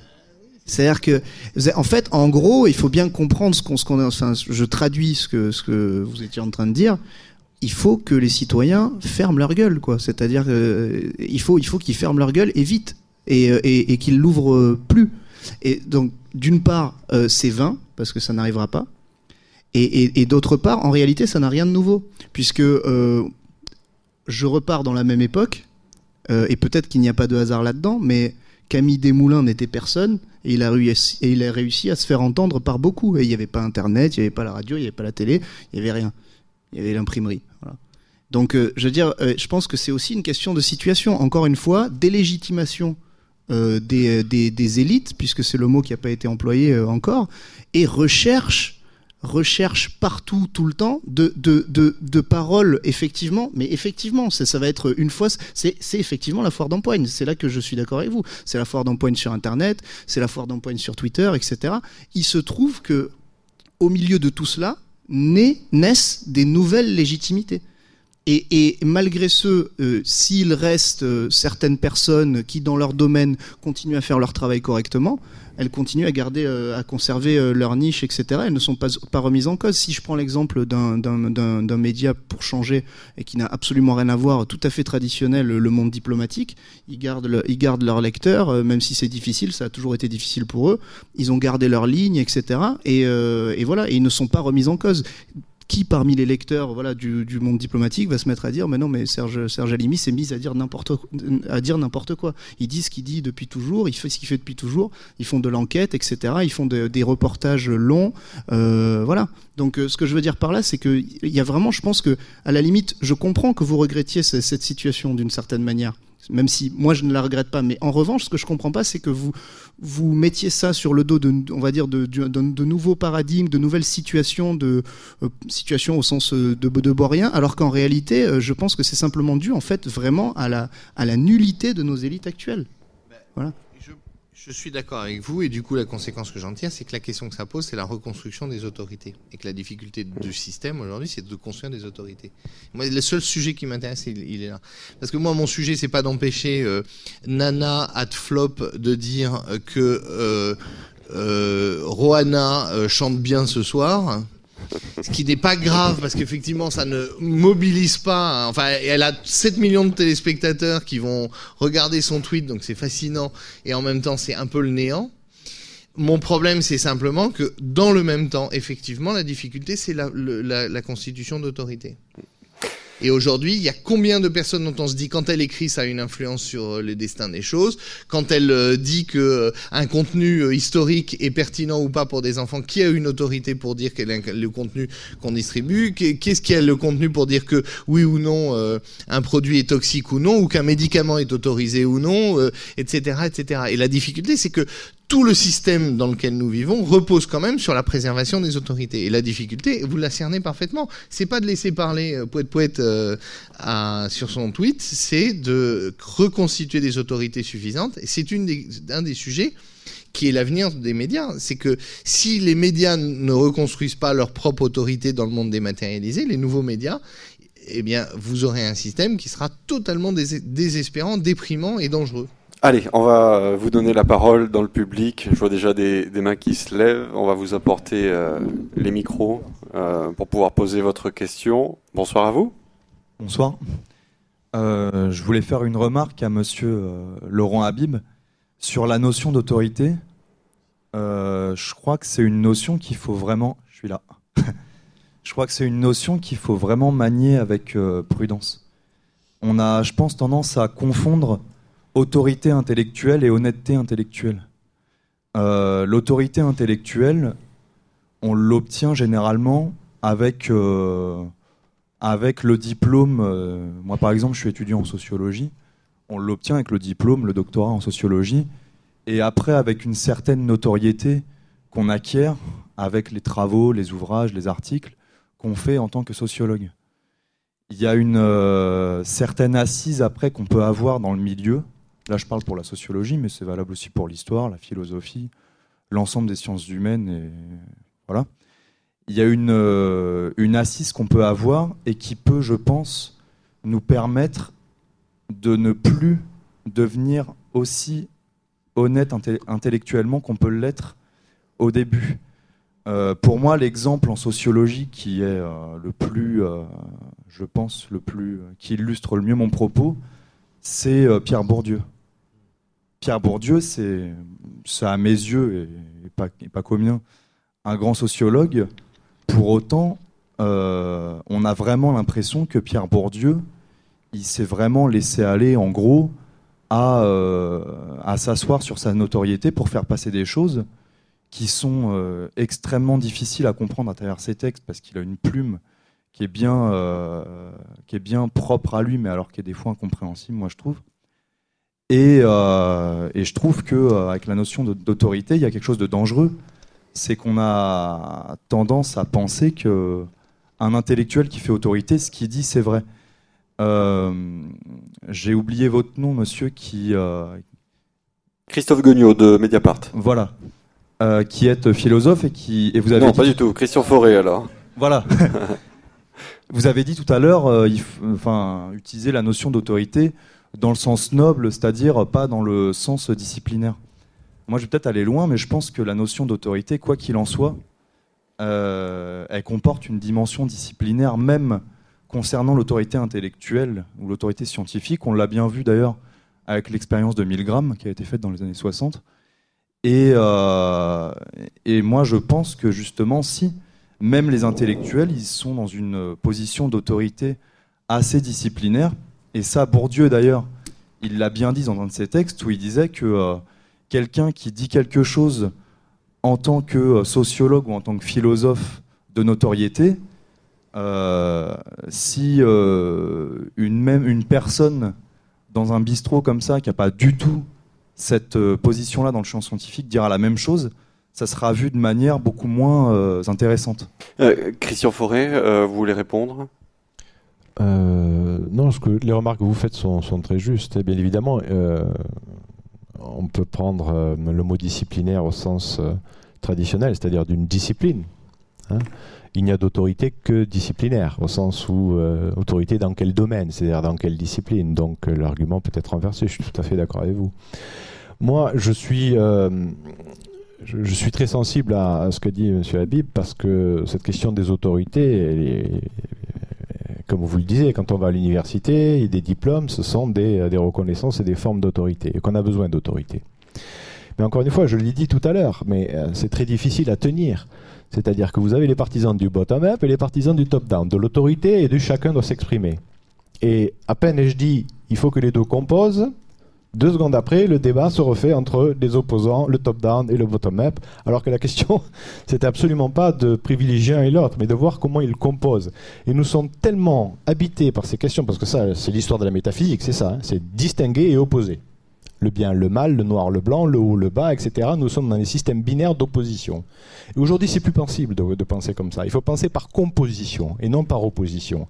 Sinon, ça fait des débats qui, pour le coup, sont médiatiques. Il y a celui qui est pour, il y a celui qui est contre. À la fin du débat, on n'est pas plus avancé. On attend le prochain débat qui reprendra les mêmes ou d'autres. On aura des pour et on aura des contre. Mais ce qu'il faut construire, c'est des compositions. Et ces compositions-là, on ne sait pas les, formes qu'elles vont avoir. C'est pour ça qu'il doit y avoir une logique d'expérimentation, et c'est ce que permet notamment le numérique. Je remarque au passage que Laurent Habib, qui parlait au début de, de notre discussion d'audience, a fini par parler d'autorité. Parce que euh, le tweet de la personne qui n'a aucune autorité, mais qui a une audience faramineuse, parce qu'il y a 7 millions de personnes qui la suivent, ça c'est une vraie audience. Donc je remarque en tant que, par rapport au discours du, début, on est passé chez le, même le même interlocuteur. Comme quoi, il y a une façon de faire la communication qui est peut-être meilleure que d'autres. Deux, euh, mais ça c'est pour rendre hommage à Laurent Habib. De euh, parler d'audience et finalement de euh, rappeler à la fin, mais il y en a besoin d'autorité. Hmm. Et on peut avoir des autorités qui n'ont aucune audience. Allez, avant une autre question dans la salle, Arthur Scheuer, quelques mots Non, je voulais juste préciser, moi je suis pas du tout un opposant à, la notion d'autorité en soi. Simplement, ce que je dis, c'est euh, voilà, quelle est la qualité de, la personne qui, qui, qui, se, qui pense en, avoir. Et juste, je veux préciser, je pense que effectivement, je, vous rejoins sur le fait qu'il n'y a pas forcément d'opposition là-dessus, puisque je pense que l'autorité véritable, elle peut s'acquérir aussi par le dialogue. Donc. Euh, voilà. Et, euh, voilà. Et euh, c'est depuis euh, voilà la maïotique, etc. C'est depuis, depuis toujours le, dialogue peut peut aboutir à de l'autorité véritable. Ah, justement, on va prendre une autre question dans la salle. Madame, bonsoir. Bonsoir. Je reviens à la notion de monde plat. En fait, j'avais pas bien compris au départ quand vous avez évoqué cette image-là. J'avais compris que c'était plat par rapport à ce que l'on reçoit. Euh, c'est-à-dire qu'une sorte de trop l'info, tu l'info, ou de, nivellement peut-être un peu par le bas, on est tellement submergé aujourd'hui euh, d'informations, tout va vite, et puis, on est, puis il y a les médias, euh, bon, Internet, les médias, les, les, les, médias d'information continue, les, les journaux gratuits ou avec plein de petits encarts. Euh, voilà, j'avais interprété ça comme ça. Donc après, j'ai compris que c'était une autre, une autre image, mais je voulais avoir votre avis sur euh, cette euh, notion-là. Christophe Guignot, peut-être pour répondre sur l'information. Sur le plat. sur le plat, j'ai déjà répondu. non, sur le fait qu'on soit submergé d'informations. Oui et non, parce que vous pouvez ne pas allumer la télé, ne pas regarder l'info sur Internet. Euh, voilà, je crois que le problème, pourquoi il y a cette énorme masse d'informations euh, partout, tout le temps, euh, BFM TV, enfin il y a eu d'abord France Info, ensuite BFM TV, iTélé, les sites d'infos en continu. voilà, le problème c'est que ces sites, ces chaînes, deviennent des sortes de supports publicitaires géants. Juste ça. Et en fait, ils ont besoin de ce flux, ils ont besoin de ce truc pour tenir le public en haleine, le garder là où il est, et lui dire c'est ici que ça se passe, restez. Et en attendant, il y a la page de pub. Donc je, je, je crois que euh, ce, c'est un peu ça qui se passe. Euh, et sinon, euh, euh l'idée, c'est de trouver euh, peut-être deux ou, trois médias. Euh, Regmag en fait partie, qui va prendre le temps, qui va faire un vrai tri. Euh, qui va aller chercher aussi un peu de l'inattendu ou de l'inexploité ailleurs. C'est ce qu'on appelle la slow information aujourd'hui? Euh, oui, on peut l'appeler comme ça. Enfin, c'est l'information, quoi. Mais disons que voilà, l'idée c'est de, c'est aussi de se prendre en main et pas se dire je subis euh, ce flot d'informations. C'est de se dire aussi, mais attends, je peux aussi décider. Euh, voilà, et si j'ai envie de lire un seul quotidien par jour euh, sans écouter les infos ailleurs, je peux aussi le faire. Enfin, voilà, et je, et je pense qu'on se porte pas plus mal après ça, quoi. Laurent Bib je voudrais juste vous faire une remarque pour que vous compreniez. Au fond, chaque euh, système de, production de contenu a une conséquence sur le contenu lui-même. Quand il fallait une organisation industrielle pour sortir des journaux, la barrière à l'entrée était tellement élevée que c'était très difficile de faire des journaux et du coup c'est devenu l'apanage de quelques grands industriels et de quelques euh, grands hommes de presse qui ont réussi à monter des journaux quand euh, l'État a rendu possible la distribution des journaux par euh, la, poste et a imposé une règle de service public, ça a diminué la barrière à l'entrée. Et au fur et à mesure que vous diminuez la barrière à l'entrée, vous avez des nouvelles entrées. Et évidemment, le problème que posent les médias dématérialisés, c'est quelle est la barrière à l'entrée pour avoir un média dématérialisé? Et est-ce qu'il en faut une, évidemment, ce qui pose le problème du monde plat la grande intérêt du sujet de BFM et que je trouve très très intéressant, c'est de regarder quel est l'effet, le rétroaction d'un truc qui consiste à dire je vais faire des émissions de télé de 24 heures sur l'info. Et ça a deux effets mécaniques qui sont majeurs du point de vue du rapport entre l'information et la communication et les dérives euh, sur la démocratie. Première chose, comment produire 24 heures d'image Quels sont les moyens qu'il faut pour produire 24 heures d'image et donc vous avez, je vais vous donner l'exemple très simple. Aujourd'hui, vous avez une tempête. Qu'est-ce qui fournit l'image euh, de l'incroyable redressement des poteaux par les hommes courageux de RFF c'est RFF. Parce que personne ne peut avoir des, des, des, caméramans dans toute la France, et donc évidemment, vous finissez par accepter l'info, puis la data vise, la data vision, puis les chiffres, puis l'expert qui vous est proposé par euh, la boîte. Et là, vous commencez à avoir un premier, problème, c'est que pour arriver à fournir 24 heures d'image, vous pouvez pas être sélectif, regardant, euh, précis, exigeant, rigoureux sur 24 heures d'image. Donc vous avez un premier effet de nivellement par le bas de la qualité de l'info. Et le deuxième effet, il est encore pire, c'est que comme vous pouvez pas tout le temps répéter la même chose, ça a été le drame de France Info à un moment donné où sur un cycle d'un quart d'heure on finissait par réécouter tout le temps la même chose, vous êtes obligé de faire passer des infos moins intéressantes comme des infos super importantes. Genre, Laurent a mis une chemise blanche ce soir, tweet. Et là, vous dites, ça n'a aucun intérêt. C'est vrai, ça n'avait absolument aucun intérêt cette information, mais j'ai pris le truc le plus bas que je pouvais trouver. Et en fait, vous dites, sur BFM, il y a des fois où il parle, où il donne la parole à des gens, vous dites, mais c'est pas possible. Genre, 15 minutes pour un type qui vient présenter des trimestriels d'entreprise. Et qui n'a le droit de rien dire parce que son directeur financier est dans la loge et dit, faut rien dire, hein, c'est les trimestriels, faut rien dire. Et il a un quart d'heure de, de radio ou un quart d'heure de télé. Et là, vous dites, c'est la fin de la fin de la fin du bout du bout du monde de l'information. Et donc, pensez bien à ce système, c'est qu'au fond, les sujets qui ont trait à l'économie des médias sont très intéressants parce qu'ils rétroagissent sur le fonctionnement de toute la société et de l'information et de la démocratie et de ce qui est important et ce qui n'est pas important. Est-ce que les, est-ce que les primaires socialistes auraient fonctionné de la même manière s'il n'y avait pas eu BFM Et est-ce qu'on aurait trouvé si intéressant que ça le programme de François Hollande? C'est la question que je me pose tous les soirs. Elle restera sans réponse pour le moment. On va prendre euh, juste une dernière question dans la salle, s'il vous plaît. C'est moi, si vous m'entendez. Voilà. Bonsoir, monsieur. Bonsoir. Alors, euh, moi, je suis assez d'accord avec le monsieur qui est en blanc, là. Je ne sais pas si c'est une affinité de couleur. Arthur Scheuer. Voilà. Donc, euh, à propos de cette toujours question d'autorité, et quand j'écoute quelqu'un comme Nadine Morano, quelle est son autorité quelque part quand elle déblatère Je me demande. Et euh, plus largement, quand euh, Roselyne Bachelot euh, et tous les médias derrière elle voulaient nous amener à tous nous faire inoculer, vacciner, et qu'on on a pris des gens pour des inconscients, des, des, insensés, voire pire encore, et que quelques mois après, quand tout le soufflet est retombé, on n'a plus entendu parler du tout de cette info alors que six mois durant, il y avait des hérétiques d'un côté, et puis des gens qui savaient et qui étaient des autorités.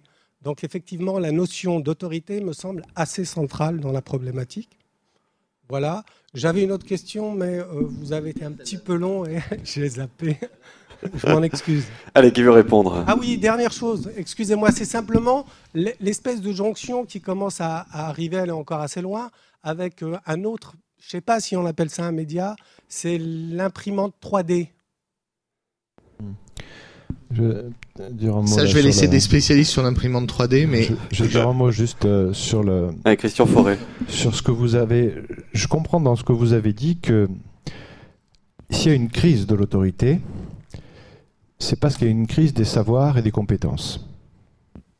On nous dit un tel est une autorité, par exemple Alan Greenspan, qui était le patron de la finance internationale, donc autorité, crise des subprimes, il est convoqué devant la Chambre des représentants, il dit mais qu'est-ce que c'est ce système? Pourquoi ça s'est cassé la gueule?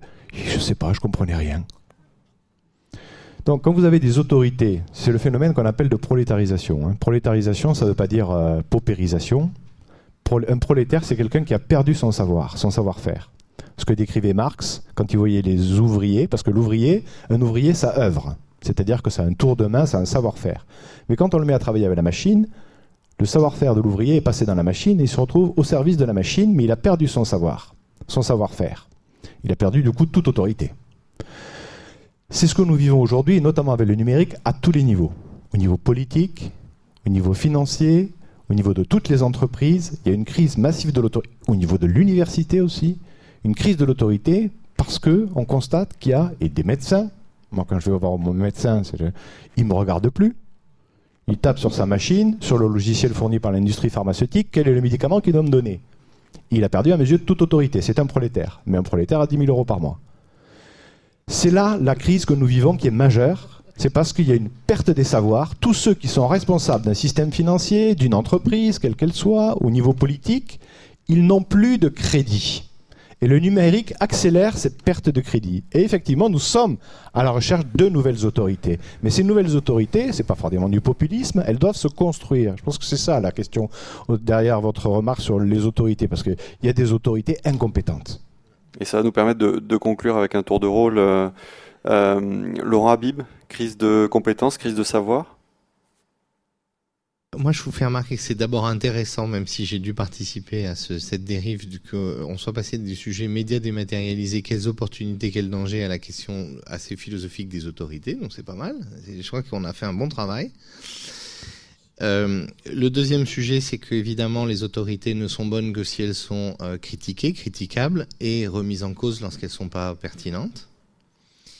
La troisième chose, c'est que je pense que les autorités que vous avez citées étaient très récentes et qu'elles appartiennent à une dérive que j'ai beaucoup critiquée dans mon premier livre publié au PUF, euh, qui s'appelle La communication transformative, où je montrais comment est-ce que le sarkozysme avait érigé une parole permanente et que du coup ça avait affaibli l'autorité et que vous réfléchirez à à, au fait que vraisemblablement Bachelot n'aurait pas eu la même stratégie si elle avait été obligée d'avoir tout de suite un point de vue médiatique sur euh, la crise, qui fait qu'il faut bien faire attention au fait que la surexposition permanente qu'imposent les médias aboutit à des dérives de l'exercice de l'autorité, que ça c'est un vrai sujet, et que c'est la même histoire que tout à l'heure, hein. c'est comment est-ce que le média rétroagit sur euh, l'exercice de l'autorité.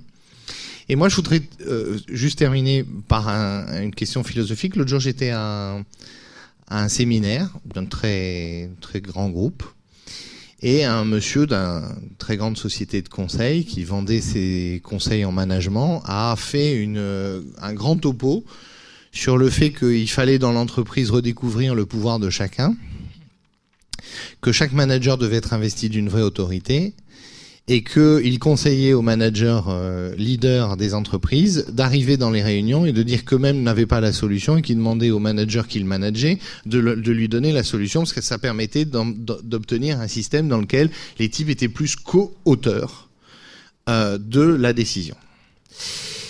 Et euh, je conseille le patron de la boîte, qui, donc on était deux conseils, hein, et, je voyais le mec se défaire complètement, c'est-à-dire qu'en fait il se disait que fondamentalement il n'était pas d'accord avec ce principe-là, et je pense que fondamentalement vous voyez bien les dérives du système, c'est que à force d'être dans un système dans lequel on délègue aux autres la possibilité d'avoir un avis, d'avoir un avis sur tout, à ce moment-là vous décomposez la structure de relation sur laquelle repose l'autorité. L'autorité elle, elle, elle compose nécessairement sur une compétence et un savoir, et je suis tout à fait d'accord avec le point de départ de l'autorité, c'est la compétence et le savoir, qui se décline par une capacité d'engager les gens et de les mettre en mouvement, ce qui est un point fondamental, c'est que la compétence et le savoir n'ont non autorité que s'ils mettent en mouvement le corps social, et une capacité de critique qui permet d'apporter une limite à l'autorité. Et c'est cette combinaison qui rend euh, à peu près vertueux le système. Sinon, il a que des dérives et que des dérives inacceptables. Donc, euh, voilà. Et pour que les médias recréent de l'autorité, surtout les médias dématérialisés, il va falloir que malheureusement se passe un petit peu de temps, parce qu'aujourd'hui, pour l'instant, ils ont plutôt un travail d'érosion des autorités que de construction des autorités, et c'est la question fondamentale que pose aujourd'hui euh, la, puissance extraordinaire du monde digital. Arthur Scheuer? Au risque de passer pour un dangereux populiste. Euh, euh, je pense que quand on, quand on parle de problématiques liées à la compétence, etc., euh, en ce qui concerne la remise en cause des élites, je pense que c'est en partie vrai. Euh, si on prend l'exemple de Nadine Morano, c'est assez évident. Mais, je pense qu'il y a la problématique fondamentale aujourd'hui qui, qui, est, qui, qui détricote en fait le lien entre les publics ou les audiences et euh, on va dire euh, et le- les, les personnes censées être détenteurs de l'autorité dans quelque domaine que ce soit, euh, c'est le problème de la probité. Et, euh, et, et ce problème-là, je voilà, c'est juste que c'est, je pense que c'est un, c'est un quelque chose qui a- et même dans le dans même chez Alan Greenspan, etc. C'est une question qui peut se poser aussi, c'est-à-dire il y a la question de la compétence, mais est-ce qu'elle ne cache pas le, la, question de voilà de, de, la, de la probité? Et juste, je voudrais juste en deux secondes rebondir sur le mot pro- prolétarisation que je trouve extrêmement intéressant parce que je pense qu'aujourd'hui euh, il y a une prolétarisation économique en partie euh, euh, de beaucoup de journalistes, mais également dans le sens que vous venez d'évoquer, c'est-à-dire euh, de journalistes qui se retrouvent contre leur gré au service de ce qu'on pourrait appeler, ce que vous avez appelé au service de la machine. Au sens voilà de Borien pour le coup et, je pense que si on fait le lien entre ce dont vous avez parlé l'industrie des médias je pense que une des solutions pourrait être, en tout cas euh, c'est ce dont parle Jean Stern dans son livre que je vous recommande, Les patrons de presse tous mauvais. Euh, Jean Stern recommande, on va dire, des... non c'est pas publié au pif, mais, euh, mais Jean Stern est un voilà journaliste éminent et, et c'est ce- son, son livre est assez radical mais excellent. Et simplement, euh, il, explique dedans que l'avenir est peut-être à des petites structures, donc même y compris Mediapart reste malgré tout une petite structure euh, comparée à, je sais pas, au Figaro, au Monde, etc. Rajmag évidemment c'est incomparable, mais on apporte euh, pour l'instant, enfin, c'est incomparable, mais, mais mais mais à des, à des petites structures et donc à une, esp- une espèce d'artisanat en fait du, travail de journalisme. Et l'artisanat c'est fondamentalement différent de l'activité industrielle. Voilà, c'est une façon de Christophe Guignon, vous vous sentez euh, artisan de l'information Euh, oui. Euh, non, on fait du journalisme. alors, je vois ce que tu veux dire. Clairement, euh, enfin, je, je répète, pour avoir été au Nouvel Ops, il y a un moment où, on, voilà, on est au service d'une machine qui sert des dépêches, euh, plutôt euh, que euh, au service du journalisme. Donc voilà, je voulais juste revenir sur, l'autorité. C'est le, le problème, à mon avis, c'est qui décerne l'autorité, qui la décide, qui la choisit. Et la question subséquente, c'est qui la respecte. Et à mon avis, c'est autour de toutes ces questions, euh, enfin, c'est- toutes ces questions qui ont été bousculées finalement par Internet. Et euh, euh, tout à l'heure, Laurent Habib a fait référence euh, au type là, qui critiquait la com de BP, mais il faut aussi se rappeler, par exemple, qu'en 2005, il y a ce professeur d'économie là dans le sud là qui avait fait un texte euh, sur le traité euh, européen, euh, qui a, qui a-. je sais plus, et qui a été élu mais des millions de fois, qui est devenu en un instant, d'ailleurs à son corps défendant, une autorité parce que euh, voilà, c'est un type qui est chez lui, a réfléchi tout seul, personne lui avait euh, rien euh, demandé, personne lui avait décerné par avance une autorité sur ce texte, et puis bah, en tant que citoyen, il s'est dit tout seul, attends ce texte, je vais le regarder attentivement, tiens je remarque ça, je remarque ça, je remarque ça, il en fait un texte, et ce texte il a circulé mais bien plus que, et il a fait bien plus pour le nom au traité, parce qu'il était pour le nom, que euh, toutes les couvertures de magazines et de, de, de, quotidiens qui étaient elles pour le oui. C'est, voilà, c'est et voilà, et il y a eu un- une inversion des rôles et l'autorité, ben, elle a été gagnée. Donc euh, à la limite, euh, euh, c'est une, c'est une belle histoire, mais ça montre que y a- ça n'a pas totalement détruit toutes les autorités, mais il y a de nouvelles autorités qui peuvent se construire et qui se construisent aussi, voilà, un peu plus participativement et démocratiquement, je pense, que d'autres auparavant. Et des questions qui continueront évidemment de, de résonner. Merci à vous tous. Prochain euh, lundi du Grand Palais avec les presses universitaires de France, ce sera dans 15 jours, le 27 mai. Thème du débat, peut-on encore avoir confiance en la science? Après les journalistes autour des scientifiques, un peu de passer sur le grill. Pour y assister, vous pouvez vous inscrire sur le site grandpalais.fr. grandpalais.fr. Euh, D'ici là, je vous invite à revenir mercredi, pourquoi pas, pour la soirée euh, consacrée à l'artiste Carlos Cruz Diez et ses expérimentations sur la couleur. C'est en marge de l'expo Dynamo du Grand Palais. C'est ce mercredi, ici même, à 18h30. Encore merci de votre venue. Bonne soirée. À bientôt.